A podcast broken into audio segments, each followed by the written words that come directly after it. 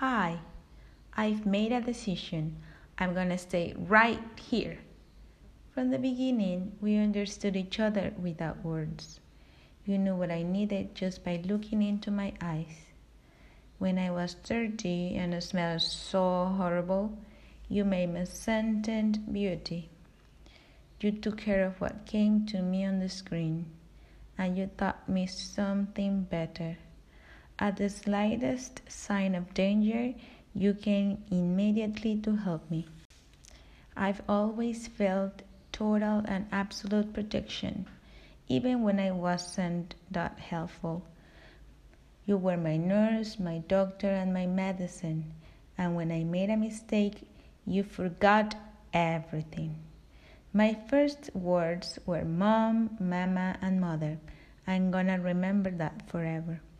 Otherwise, how could you do so many things at a time? Escucho la hoja otra vez.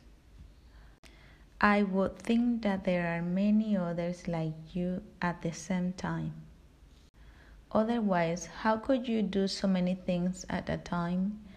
There are many other extraordinary mothers out there, I'm pretty sure. But I don't know if you are really getting it.